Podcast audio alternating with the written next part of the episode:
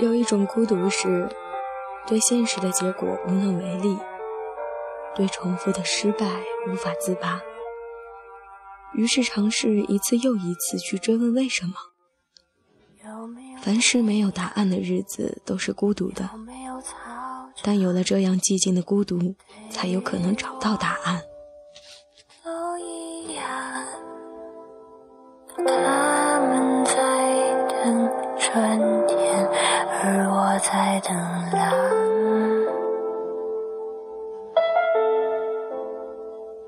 走过我身旁。听众朋友们，大家好。欢迎来到励志 FM 四七四九幺五，谁的青春不迷茫？我是没头脑。今天呢，继续和大家一起分享刘同的新书《你的孤独虽败犹荣》第四章。我们的人生才刚刚开始。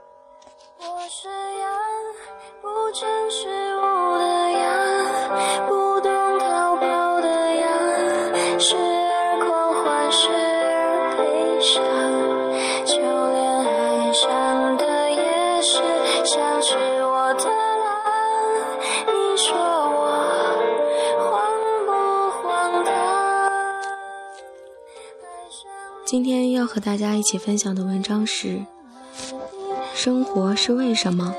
你是答案。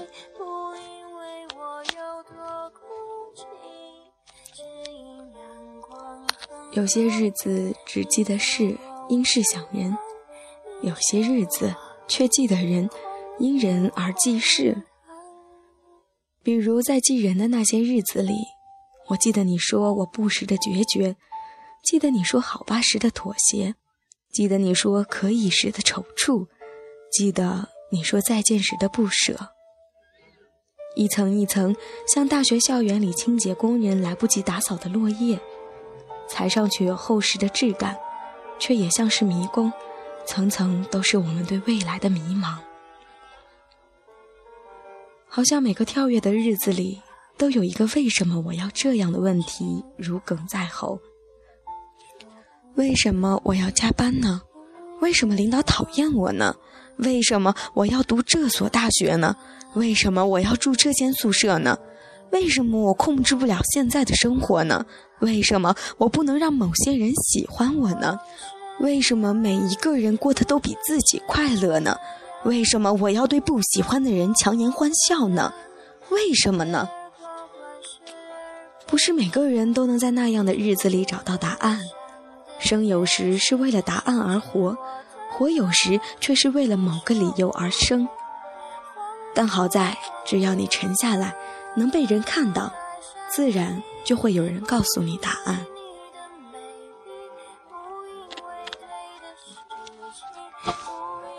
刚进电视台参加工作的我，什么事都很积极，抱着怕被开除的心态。别的记者每天做一条娱乐新闻。我会努力做三条，每天工作十几个小时，偶尔向同事抱怨，直到他那个打怪升级理论彻底给我洗脑。至今，只要有任何觉得自己做的太多而别人干的太少的时候，想想他曾告诉我的那句话，心里就舒服多了。成长过程中会出现很多不如意。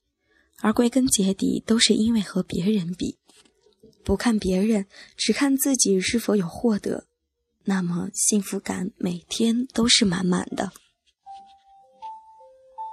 从中文系毕业，不懂新闻，做出来的东西只有一个原则：自己感不感兴趣。大多数孩子都觉得自己很特别，其实，在外人看来，他们都一样。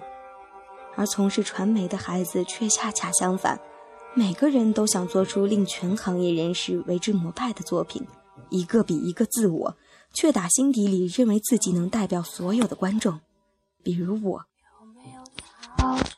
那时我做出来的自以为特有水准的新闻，除了几位相同年纪的同事表示理解之外，其他很多前辈都不理解我的概念是什么。制片人小西格说。你做出来的东西只有你自己理解，但理解和懂不是一个概念。等你真正懂的时候，你就能做出好的娱乐新闻了。我就在这条自己理解和真正懂的路上跌跌撞撞着，有时候也会想自己是不是真的不适合做这一行。有一天，我从外面拍摄回来，办公室里只有台里领导和小西哥两个人。我很清楚地听到台领导说：“刘同根本就做不好电视，干脆让他走人吧。”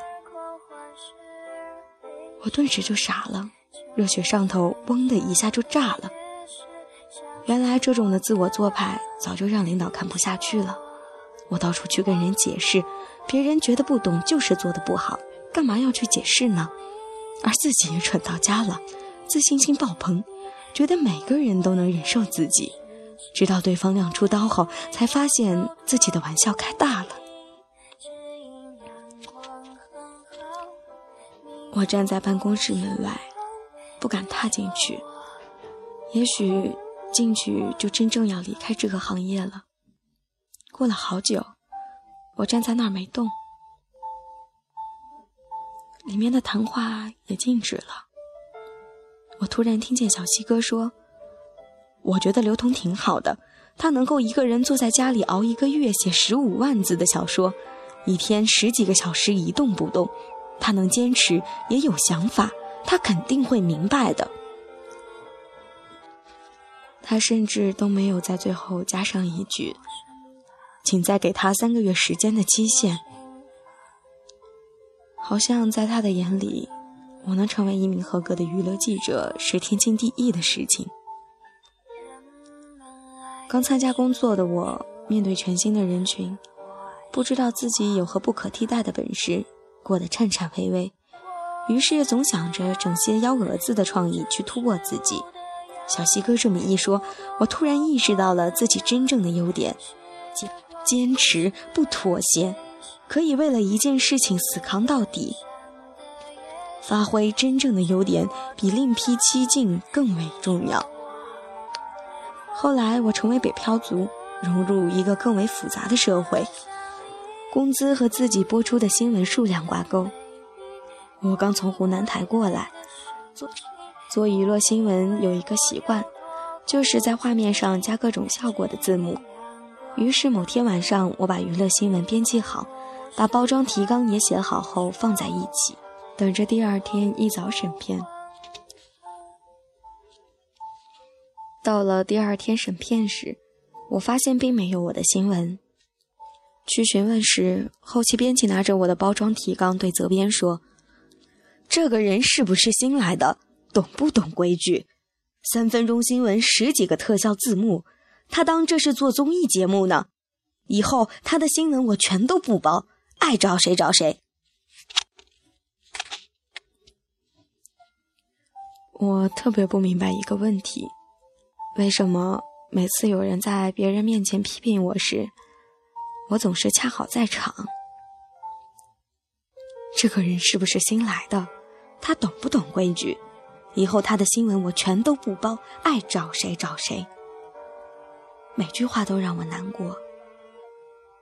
一名新的北漂，因为不知道融入环境，也不清楚未来在哪里，迎头就被质问是不是新来的，是不是不懂规矩，然后因为新来和不懂规矩，把自己的前程给毁了，找不到后期编辑帮我包装。更重要的是。自己白天努力做的新闻根本不能被播出，也就没有工作量，连活都活不下去。我尝试让自己挤出微笑，对后期编辑说：“对不起，是我不懂规矩，我以后不会了。”也许他会对我挥挥手说下不为例，可我鼓起勇气看着他的时候。他连正眼都不想看我。人可以因为委屈而作践自己，但不能为了生存而放弃原则。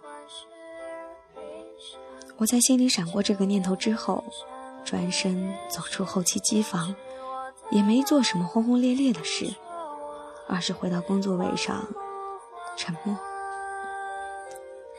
想着自己如何考上中文系，如何努力进了湖南台，如何与父母告别来到北京。想着想着，就觉得自己好惨，惨就哭吧，哭了确实会觉得舒服一点。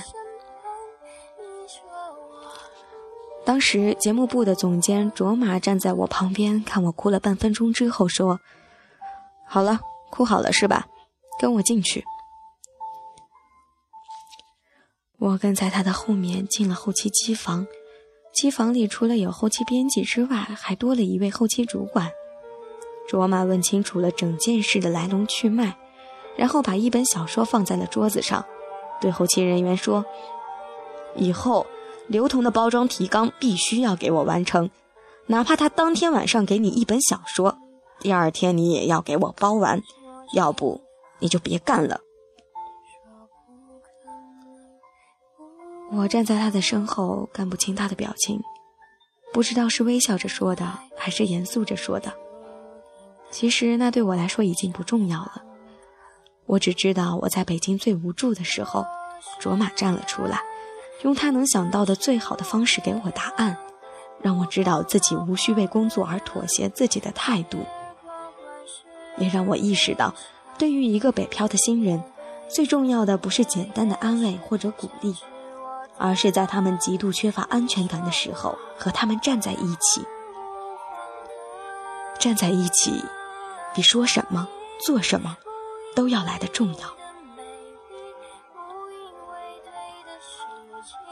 时间往前回放几年，第一年、第二年、第三年，泾渭分明的青春，像鸡尾酒，被一路上记得住又记不住的调酒师把弄在手中。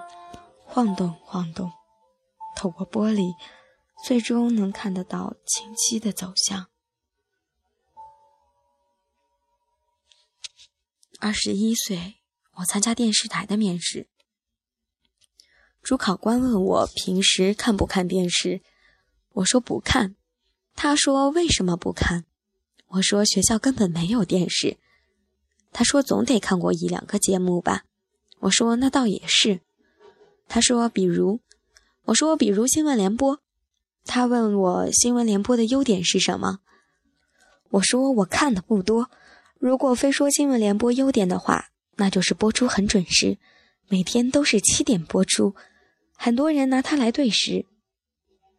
后来我就面试成功了，可惜这位老师我再未见到过，想感谢他也没有机会。后来随着时间的推移。我也渐渐忘记了他的长相和名字，只记得他用录取的方式告知我：“你有一副有趣的脑子，请珍惜。”我一直记得这件事情，它让我保持着自己的思维，一直到今天。一些人对我们做了一些事，有人只当是日常生活中的无心之举，有人却能读出一个轮回的历史。一些温暖能让你在身上发光发热，传给他人；一些伤害也能让你亮出胳膊，提醒自己何谓底线。那时年纪小，不知道如何表达心中的感激，只能用记日记的方式留存。等到多年之后的某一天，装作淡定地说：“你知道吗？那时你对我真好。”说者有心，听者却早已忘记。也许对方根本没有觉得这是一件多么值得歌颂的事，也许这对他来说只当是平常，也许你并没有及时答谢，以至于在后来的日子里，他们只这么对过你一个人。我们常问为什么，沉下来，看一切，我们就是答案。荒唐。我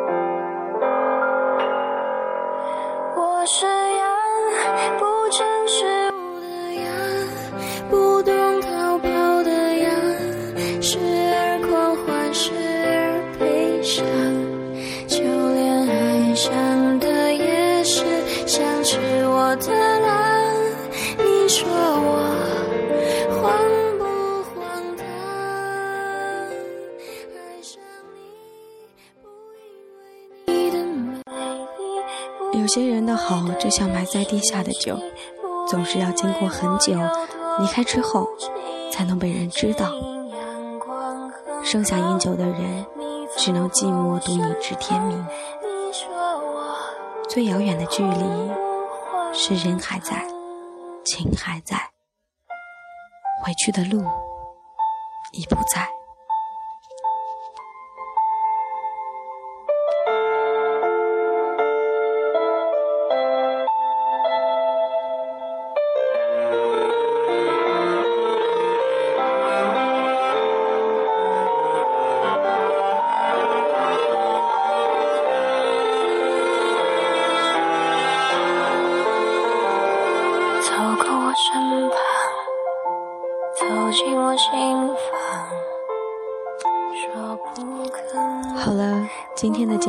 这里就要和大家说再见了。